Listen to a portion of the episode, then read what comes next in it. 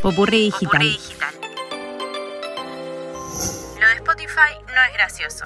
La plataforma Spotify elimina contenido de comedia por un tema legal con los humoristas. La situación es que los artistas buscan un reconocimiento por sus contenidos a través de regalías. Esto también sucede en otras plataformas similares como YouTube y Pandora.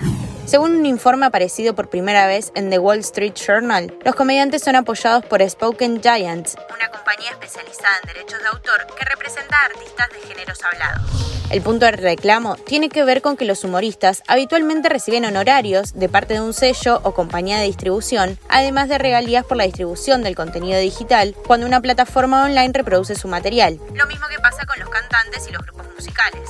Desde Spotify indicaron que pagaron una cantidad significativa de dinero por ese material y que les encantaría seguir haciéndolo. Sin embargo, las negociaciones no llegaron a un acuerdo. Para los artistas del género, entornos como Spotify han sido un ámbito de supervivencia, sobre todo en tiempos de pandemia. Hay que tener en cuenta que hoy Spotify se posicionó como la principal plataforma para alojar este tipo de contenidos.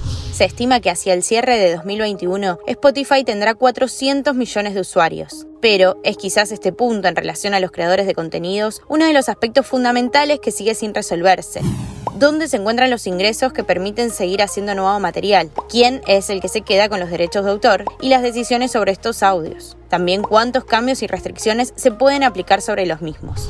Algunas situaciones que todavía quedan pendientes por resolver. Soy Sofía Lastra. Conoce más en popurredigital.com.